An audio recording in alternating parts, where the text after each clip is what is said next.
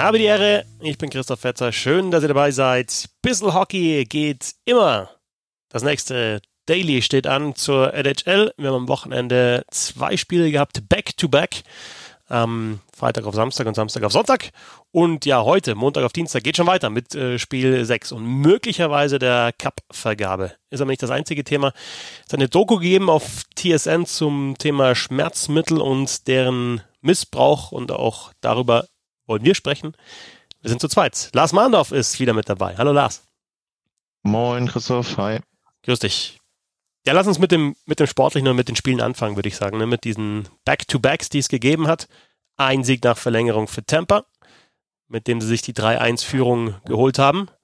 Ein Sieg dann in der nächsten Nacht nach zweifacher Verlängerung für die Dallas Stars, mit der sie dann wieder auf 2 zu 3 verkürzt haben in der Serie. Und ja, jetzt nächster Matchpuck, wie man ja so schön sagt, oder nächster Decider, wie man noch schöner sagt in der Nacht auf morgen. Wir zeichnen Montagvormittag auf. Also in der Nacht auf Dienstag die Möglichkeit, erneut für die ähm, Tampa Bay Lightning den Cup zu holen oder halt für die Dallas Stars ein Spiel 7 zu erzwingen. Bevor wir zu den beiden Partien kommen, grundsätzlich ja schon so ein bisschen weird, hm? dieses Back-to-Back, Freitagnacht und dann Samstagnacht gleich wieder.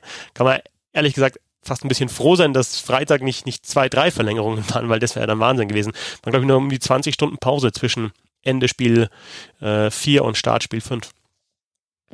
Ja, kann man nicht so richtig nachvollziehen. Also wir haben ja im Vorgespräch eben auch schon versucht, so ein bisschen zu ergründen, was denn die, die Gründe oder der Hauptgrund dafür gewesen sein könnte. Ich kann mir eben nur vorstellen, dass die Fernsehpartner da gesagt haben, okay, wir brauchen unbedingt Samstag ein Spiel und da kann ich mir eben dann noch vorstellen, dass man sagt, man möchte nicht gegen die NFL mit Sonntag den ganzen Spielen und Monday Night Football.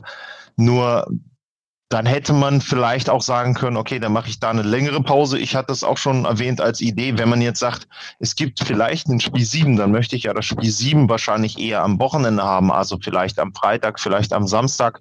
Und dann könnte man natürlich sagen, okay, zwischen Spiel 4 und 5 mache ich eben zwei Tage Pause oder äh, ich versuche das irgendwie anders zu regeln, aber ein Back-to-Back -Back in einer Halle, die du für dich alleine hast, wo du wirklich in dieser Bubble spielen kannst, das macht für mich also überhaupt keinen Sinn, auch für die Qualität des Eishockeys. Also nicht, dass das jetzt irgendwie, ich sag mal, ich hatte nicht das Gefühl, man, dass man das jetzt unbedingt gemerkt hat am Spiel. Aber trotzdem finde ich das, also das Risiko auch, dass dann sich vielleicht noch Spieler verletzen, weil du eben wirklich überhaupt keine Regenerationszeit hast, wo wir dann ja bei dem Thema nachher noch sind.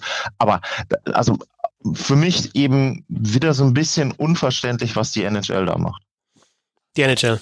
Die, die, gegen die NFL hast du gesagt, was die NHL macht, meinst du, oder? Genau, was, ja, die, was die NHL macht, genau, ja. Ja. Ähm, ja, ich hatte mal gehört, gelesen, dass, dass sie eben sagen, sie wollen so schnell wie möglich fertig werden mit, mit dem Finale, aber ob du jetzt noch zwei Ach, Tage länger bleib, also brauchst, ja. Vor allem, also waren jetzt auch tausende von Corona-Tests auch kein Fall. Also da lief ja in der Beziehung alles glatt. Und ob das jetzt am Dienstag, Mittwoch, Donnerstag, Freitag oder halt dann am Samstag vorbei ist, äh, diese halbe Woche macht dann nach Monaten, die die Spieler ja dann auch schon in dieser Bubble sind, auch keinen großen Unterschied. Also ganz verstehen kann ich es auch nicht. Ja. Ähm, ja, also das eine haben die Tampa Bay Lightning gewonnen nach Verlängerung. Ähm, Siegtorschütze Shattenkirk in Überzahl diskutiert worden über den Call gegen Jamie Benn, also vor allem von Seiten Dallas diskutiert worden. Und das nächste haben dann die Dallas Stars gewonnen. Man schon so einen Eindruck, also ich hatte den Eindruck, ich habe das Spiel vier ja auch kommentiert, hinten raus, dass, dass Dallas halt schon ziemlich platt war und habe mir dann gedacht, okay, jetzt hat Tampa eigentlich die Chance, mit einem weiteren Sieg sich den Cup zu holen und, und ist halt wirklich gut in Schwung.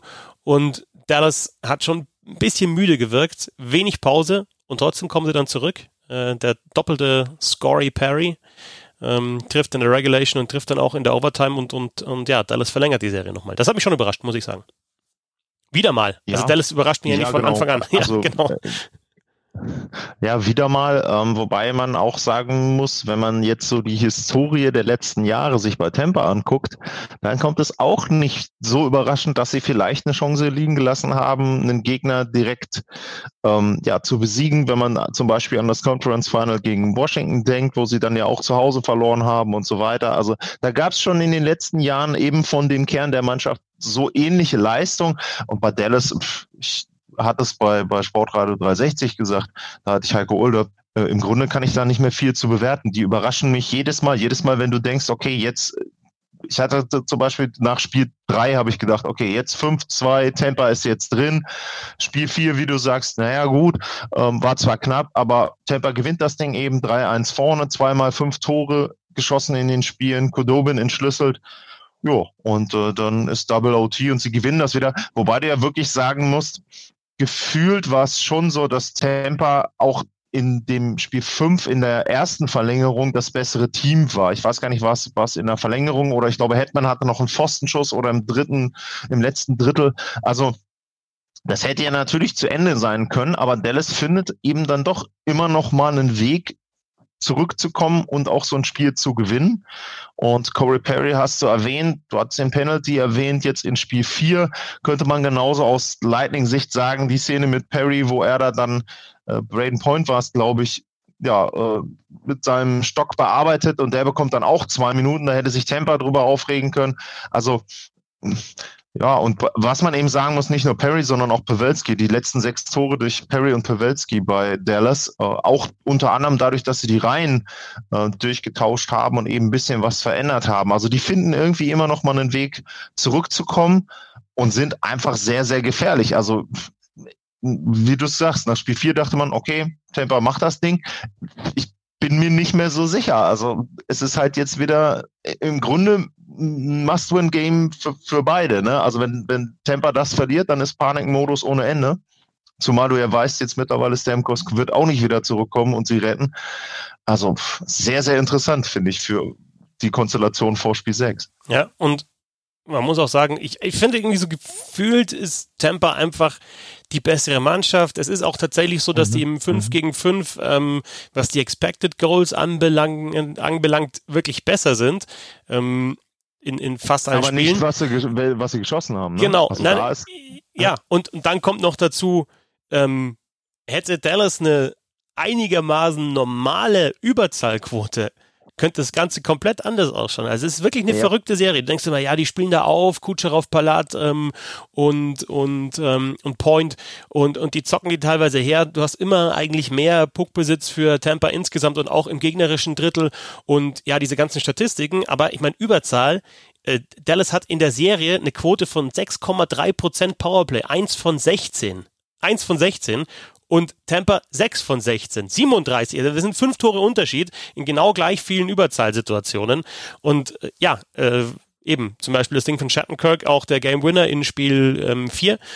Das ist halt einfach enorm wichtig. Heißt also, wenn Dallas irgendwie dieses Powerplay in den Griff bekommen würde, dann wird man vielleicht jetzt darüber reden, dass, dass Dallas in der nächsten Nacht das Ding klar machen kann. Ja, Spiel 5, um, ähm, du hast das erwähnt, in Spiel 5 war es so, gab es ein, eine Überzahlsituation für Tampa, Ansonsten hatten sie bisher vier Stück äh, in den Spielen vorher, also dadurch eben entsprechend weniger Gelegenheiten und bei gleicher Spielerzahl hat Dallas 13 Tore und Tampa 11. Und das überrascht dann schon, finde ich, weil vorher war es ja ein bisschen anders in den Serien, meine ich. Wir müssen jetzt die exakten Zahlen haben, aber da war es eher gefühlt so, dass Dallas eben dann von dem Powerplay gelebt hat und dann eben auch die Chancen genutzt hat. Und jetzt eben in der Serie genau andersrum. Und das, das muss ich eben auch sagen, das finde ich erstaunlich, dass eben bei 5 gegen 5 Temper nicht noch deutlicher sich eben dann auch auf dem Scoreboard äh, ausdrücken kann. Also das ist eben schon wieder so eine Geschichte, ja, aber es sind einfach bei Dallas verrückte Serien, finde ich. Und wer weiß, was, was jetzt wieder passiert, wenn sie da vielleicht noch wieder aus dem, aus dem Hut ziehen von anderen Spielern. Äh, wer den Hattrick dann macht wie gegen Colorado. Also da, da erwarte ich immer noch, Tyler Sagan zum Beispiel wäre einer, ne? Ist, da warte ich irgendwie drauf, dass der dann irgendwie drei Buden macht. Ja, denn also, also die Topspieler von, von, von Tampa sind ja wirklich auch die Topspieler, also die größten Namen in, in der Serie. Mhm. Aber bei Dallas muss man wirklich sagen, also äh, auch Ben mittlerweile, ähm, Sagan sowieso, Radulov fallen halt durch wenig Scoring und, und ja, ein paar blöde Strafzeiten auf. Und äh, diese Umstellung, Pavelski in die erste Reihe zu stellen zwischen Ben und, ähm, und Radulov, die, die hat auf jeden Fall funktioniert. Und ja, Perry mit, mit Sagan, das haut jetzt auch ganz gut hin. Also das war die, die gute Anpassung von äh, Rick Bonus. Insofern, ja, bin ich jetzt gar nicht mehr so, also dachte vor der Serie Favorit Tampa, hab dann, okay, nach Spiel 1, so, Dallas wieder, dann gewinnt äh, Tampa drei in Folge. Denkst du, okay, jetzt, jetzt ziehen sie durch. Wieder nicht, also schwappt hin und her. Das macht die Serie, finde ich, auch so interessant, auch in einem Spiel, nicht nur von Spiel zu Spiel, sondern im Spiel. Teilweise die, die Drittel sind echt verschieden. Denkst du, okay, jetzt ja. ist eine Mannschaft am Druck, dann kommt die andere wieder. Also ist schon wirklich gut. Und ja, was vielleicht noch so ein Faktor werden könnte, sind, sind die Ausfälle. Ne? Bei, bei, bei Tampa klar Stamkos, aber der hat ja jetzt schon ähm, ja, alles verpasst bis auf 2,47. Äh, übrigens äh, 100% äh, Schussquote in den Playoffs von Steven Stamkos. Einmal auf dem Eis gewesen, so ein paar Minuten, das Tor gemacht und dann wieder weg. Ähm, ja, aber bei, bei, bei Dallas, also ähm, der Ausfall von, von Hinz natürlich, dann Dickinson, der einen Schuss geblockt hat, der nur auf ein, ein Bein fast läuft, äh, Sekera, Schussblock und so weiter. Das könnte jetzt natürlich hinten raus in der Serie auch nochmal noch mal ein Faktor sein, dass vielleicht dann doch Dallas die, die Kräfte verlassen. Ja, klar. Also ich meine, da muss man ja auch dann sagen, dass sie wahrscheinlich bisher dann da eher so ein bisschen das Glück auf ihrer Seite hatten, was Verletzungen betrifft. Und das kann dich natürlich erwischen. Genauso, um, ich meine, lass mal Hetman oder, oder Kutschov irgendwie ausfallen. Also das sind eben auch einfach die Kleinigkeiten und du hast es auch erwähnt, so auch in, innerhalb der Spiele. Was ich auch immer sehr interessant finde, sind so die Minuten vor und nach dem Ende eines Drittels. Also immer letzte Minute, erste Minute. Wie oft da ein Tor fällt, wo du sagen kannst, okay, das hat jetzt, gibt dem Spiel nochmal eine komplett neue Wendung. Ich glaube, ähm, war jetzt in Spiel, Spiel 4, glaube ich, 2-0 Dallas, 2-1 bei 1927. So, geht's mit 2-0 in die Drittelpause, ist das ein komplett anderes Spiel. Und das sind so, das ist halt das wirklich Interessante an den Spielen, dass du da immer noch so Kleinigkeiten hast und dass ich selten oder bisher nur einmal eine Mannschaft wirklich absetzen kann. Und ja, also ich muss eben sagen, eine sehr interessante Finalpaarung irgendwie. Also wir hatten ja auch schon äh, Paarungen oder, oder Vergleiche, wo du dann so Blowouts hattest. Das heißt, die ersten beiden Spiele haben die gewonnen, die nächsten beiden Spiele haben die gewonnen. Ich glaube auch, dass das jetzt vielleicht auch ein Effekt dieser Bubble ist, dass du keine Zuschauer hast, dass du außer dem letzten Wechsel ja im Grunde nichts an, an Heimvorteil hast. Also ich glaube auch das ist dann, dann rücken die Teams einfach dann doch nochmal ein bisschen näher zusammen. Ja, gut möglich. Spiel 6 also in der Nacht auf Dienstag live auf der Zone zu sehen, unter anderem. Ähm, ich werde das Spiel kommentieren und bin mir nicht sicher, ob äh, ja, dann am Schluss tatsächlich auch der Cup vergeben wird. Ähm, Lars, wir haben über diese ja, angeschlagenen Spieler gesprochen. Jeder ist ja, wie man immer hört und dann danach auch wirklich dann mitbekommt, äh, mindestens angeschlagen in den Playoffs, vielleicht dann auch mal schlimmer verletzt.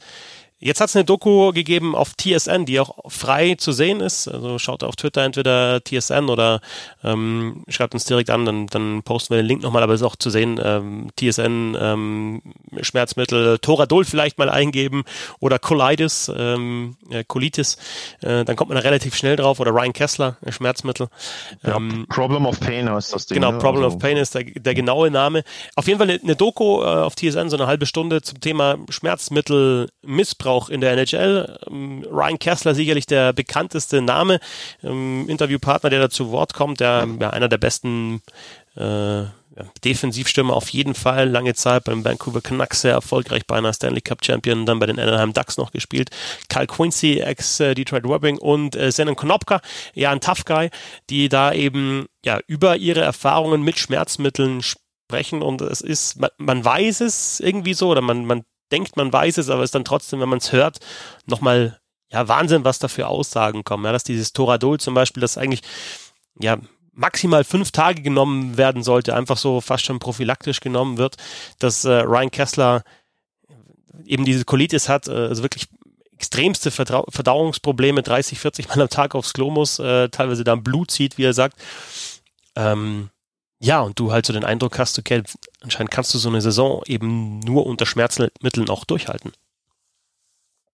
Ja, es ist halt so ein bisschen, es ist halt ganz, also erstmal leider wenig überraschend, was da verkündet wurde, wenn man auch zum Beispiel dann auch, es gibt ja auch mittlerweile auch oft Artikel über Sachen, die im Amateursport ablaufen, wo du dir dann schon denken kannst, okay, wenn irgendwelche, weiß ich nicht, bei irgendwelchen Marathonveranstaltungen die Leute schon sich Sachen reinhauen, dann weißt du natürlich bei den Profis wird es nicht anders sein, sondern eher schlimmer. Aber das dann eben nochmal auch gebündelt zu sehen, ist schon erstaunlich. Ähm, was bei Kessler, das fand ich ganz interessant. Natürlich vermittelt er all die Eindrücke, die man dann auch erwartet mit eben, was du sagst, 30, 40 Mal auf Toilette und so weiter. Auf der anderen Seite, dieses Setting, was sie gewählt haben, das ist natürlich für mich so ein bisschen dann auch, ähm, ja, passt dann dazu, denn das Setting ist, er sitzt vor seinem Pool ähm, und dahinter ist zu sehen, ich weiß jetzt nicht, keine Ahnung, ich würde jetzt mal vermuten, dass es irgendwo in der Nähe von Vancouver vielleicht, auf jeden Fall eine wunderschöne Location, ein super tolles Haus und dann sagst du, jo, ähm, im Grunde weißt du dann auch, warum die Jungs sich so quälen, weil sie dann eben damit sehr, sehr viel Geld verdienen können, was es natürlich nicht richtig macht, aber das ist auch erstmal so die Seite der Medaille, die mir da fast ein bisschen zu kurz kam. Ne? Also es wurde so ein bisschen immer auf die, auf die Painkiller und das Team und so weiter. Äh, das ist alles richtig, aber die Spieler verdienen damit eben auch Millionen. Also in dem Fall war es jetzt Kessler natürlich der prominenteste. Ich weiß jetzt nicht, äh, müsste man mal auf die, die Cap-Seiten gucken, was die beiden anderen in ihrer Karriere verdient haben. Aber das ist eben das, was die Spieler sich da erarbeiten.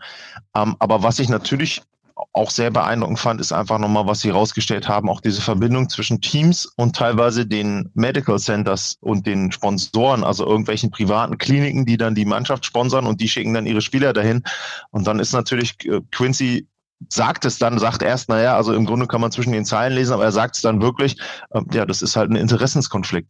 Also wenn ich meine Spieler zu einem Sponsor schicke, wird der natürlich nicht sagen, oh ja, du kannst jetzt erstmal gar nicht spielen, sondern der hat ja selber wieder ein Interesse daran, dass dieser Spieler möglichst schnell wieder auf dem Eis ist. Und ja, das ist dann eben, da sind wir dann eben wieder bei dem Punkt, wie, wie willst du damit umgehen? Du bräuchtest unabhängige Ärzte. Das haben wir ja schon bei den Headshot Spottern, wo, wo man sich überlegt, okay, wer, wer macht das jetzt? Wie könnte man das System einfach noch verbessern? Und ja, das ist, da steckt sehr, sehr vieles, glaube ich, in den Kinderschuhen in der NHL, aber dann eben auch, wenn man den Blick weitermacht, auch in anderen Sportarten. Da finde ich, ist die NHL sogar teilweise schon weiter. Ne? Also ich meine, du kommentierst Fußball.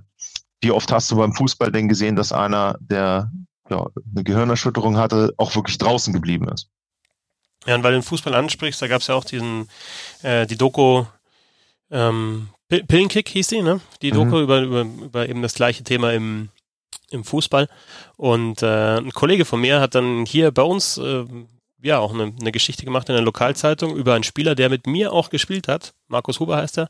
Ähm, mhm. Stürmer in dem gleichen Verein, in dem ich gespielt habe, also Kreisklasse, Kreisliga, ein guter Fußballer, aber einer, der anscheinend sich tatsächlich über Jahre hinweg auch ähm, eben ja, fit gespritzt hat, beziehungsweise ähm, fit gepillt hat ähm, vor, vor den Spielen. Ich habe das ehrlich gesagt, ich war in der gleichen Kabine, äh, ich habe das nicht mitbekommen, dass der sich vor jedem Spiel eigentlich ähm, ja mal mindestens Ibo reingehauen hat. Und ja, der hätte das fast mit dem Leben bezahlt. Der ist, ähm, da war ich nicht dabei, aber der ist äh, auf dem Platz zusammengebrochen, hat den Herzinfarkt mit, mit Anfang 40. Und ähm, das war wirklich kurz vor knapp. Und dann, ja, klar sagst du, ähm, oder logisch ähm, hat es halt auch, wird es bezahlt, ne, das Ganze.